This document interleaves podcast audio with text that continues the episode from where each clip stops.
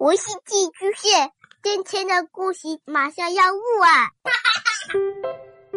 孩子的世界充满了色彩和欢乐，用有温度的声音讲你爱听的故事。白杨叔叔和大明的晚安故事。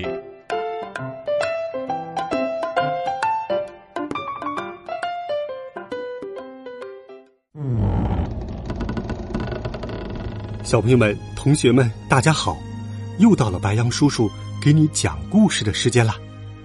今天，白杨叔叔给小朋友们准备了和故宫和中国神话有关的故事。说到这儿，你会想起什么呢？还记得之前白杨叔叔给小朋友们讲过的《故宫御猫夜游记》吗？没错，它的第二集也来了。又有五个好听的神话故事等待着大家，一起来听《故宫御猫夜游记》。鸭鱼家族，大家好，我是御猫胖橘子，故宫的主人。对猫族来说，一直以来就有个规矩：无论是肉罐头还是鱼骨头，谁先看见，那就归谁所有。一个晴朗的星期五的午后，阳光照在身上，别提有多舒服了。我饱饱的睡了一觉后，慢悠悠的朝着西三所的员工食堂走去。离晚饭的时间还早，但是已经有十几只猫在食堂后面等着了。因为大家都知道，每个月的第三个星期五，食堂大师傅都会买上几十条又肥又大的活鱼。用来做晚上的主菜，红烧鲫鱼。食堂到底是从什么时候开始有了这样的传统？我不知道。我只知道，当我还是一只不到两个月大的小奶猫时，妈妈就带着我来到这里，等着厨师们扔出新鲜的鱼肠。这每月一次的超级大餐，故宫里没有哪只猫愿意错过。嗯，我找了个离窗口近的好位置。眼巴巴的等着，敞开的窗户里飘出浓浓的鱼腥味儿。不一会儿，我的下巴就被流下来的口水弄湿了。忽然，窗户里响起了噼里啪啦的声音，所有的馋嘴猫都紧张的盯着窗户。呼，有东西从窗户里飞了出来，我吃了一惊，不是鱼肠，也不是剪下来的鱼尾巴，而是一整条鱼。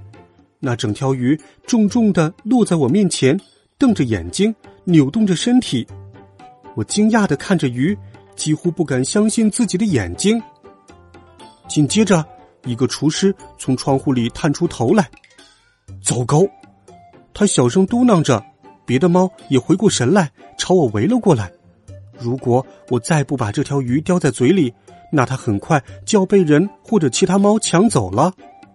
于是我一口叼住鱼，使出浑身解数逃离了馋猫们的包围。一整条鱼，喵！光想想我就要幸福的晕过去了。我长这么大还从没有碰到过这么幸运的事。我叼着鱼跑了半天，好不容易才在延庆殿后面找到一个安全的地方。这是一片低矮的松树林，大门一直紧紧的关着。听说以前这座宫殿是皇帝迎接春天的地方，但现在除了乌鸦，谁也不会来这儿了。我把鱼藏进乱草堆里，它看起来还是活着的，嘴巴在动。这么大一条鱼，我一顿可吃不了。于是我打算叫妈妈一起来享用这顿难得的美味。我把鱼藏好后，跳出墙外，一路小跑。朝着珍宝馆奔去，妈妈正在珍宝馆的院子里晒太阳，听说有鱼吃，她的眼睛也直放光。我们跑回延庆殿，我兴冲冲的扒开草丛，却发现我的鱼不见了。糟糕，鱼被偷了！喵！我一下子跳了起来，几只乌鸦嘎嘎的叫着，从我头顶飞过，一定是他们，乌鸦小偷叼走了我的鱼。我气坏了。算了算了，妈妈在一旁劝我：“现在生气的话，你连鱼肠都吃不着了，赶紧去食堂看能不能吃到什么其他的好东西吧。于是，我只能耷拉着脑袋回到了食堂。这时候，其他的猫都已经舔着嘴巴，心满意足的散开了。夕阳落入了地平线，食堂的烟管里冒出了滚滚白烟。唉，一切都晚了。我正这样想的时候，食堂的窗户突然打开了，一盆活蹦乱跳的虾被放在了窗台上。喵，这可是个难得的好机会，没吃到鱼，能吃到虾也不错呀。我轻手轻脚的跳上窗台，叼起最大的一只虾，喵就跑。可是我刚跑出西三所，嘴里的虾就一下子飞了起来。啊，这是怎么回事？我朝上望去，只见一只长着龙头鱼尾的怪兽从半空中飞了过来。他一把抓住虾，迅速的飞走了，眼睁睁的看着刚到嘴的虾被抢走，我心里燃起了一股怒火，把我的虾还给我！喵！我大叫一声，跳上墙头，咬紧牙，不顾一切的朝着怪兽追去。我穿过围墙，奔过房顶，就连穿越灌木丛的时候也毫不减速。终于，在跳过最高的那堵围墙后。我在金水河边追上了怪兽，它正飘在河水上空，爪子里捧着我的那只虾。我不由自主的停下了脚步，凝神望去，有点儿不大对劲儿啊！天哪，怪兽怎么把我的虾扔进河里了呢？我彻底呆住了，这是怎么回事儿？我趴在汉白玉围栏上，呼呼的喘着粗气。伤心加上生气，让我连连摇头。喂，你赔我的虾！我喊了起来。虾是你的。怪兽奇怪的看着我。你从我嘴里抢走的，怎么会不知道是我的？喵！我更生气了。可是它是活的，就是因为活着的虾肉才会更好吃。你真是太残忍了，怪兽不敢相信的说：“怎么说，那也是一条生命啊！难道你就没吃过虾吗？”喵，我不服气的问：“没有。”他摇摇头。你是什么怪兽？怎么连虾都不吃？我奇怪的问。我是鸭鱼，掌管水族鱼类的统领，水里的一切生物都属于我的家族。包括鱼和虾，所以你不会吃它们喽？是的，必要的时候我还要保护它们。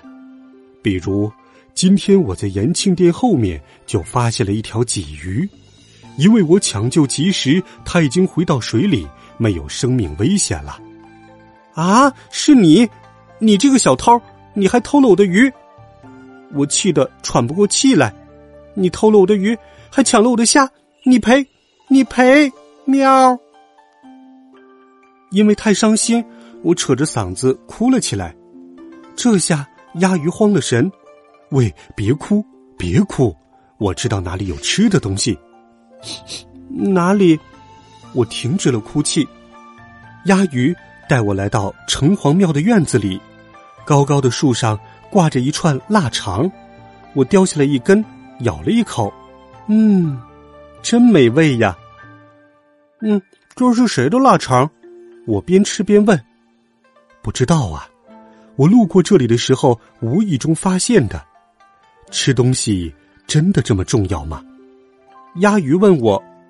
嗯，当然了。你知道为什么神在造我们的时候把肚子放在中间吗？就是因为肚子里有油水，生命才有意义。肚子是生命的中心，喵。嗯，是这样吗？鸭鱼怀疑的问。是这样的，我肯定的说，把剩下的腊肠一口吞进肚子里，满意的打了个饱嗝。嗯，虽然没吃到鱼和虾，但能吃到腊肠也不错呀。我就是这么一只容易满足的玉猫啊！好了，孩子们，听过了有趣的故事，我们再来了解一下鸭鱼。在故宫博物院青少网站上这样写道：“鸭鱼，海中瑞兽，传说能兴风作雨、灭火防灾。鸭有执掌的意思，因为它是掌管水族鱼类的统领。其实。”如果提起统领水族的首领，大家一定会首先想到龙王。龙王在水族中的地位就和古代的皇帝一样，而真正帮他管理水族各部的是各路大将军和大臣。鸭鱼就是掌管水族鱼类的将军，鸭鱼也叫侠鱼。可是你知道吗？鸭鱼在中国古籍中的记载很少，很没有存在感。这可能是因为龙的光芒太耀眼了吧，遮住了周围这些水族将领的光彩。好了，孩子们，这集好听的《故宫御猫夜游记》的故事，白杨叔叔就给你讲到这里。听故事，学知识，我们明天见，晚安，好梦。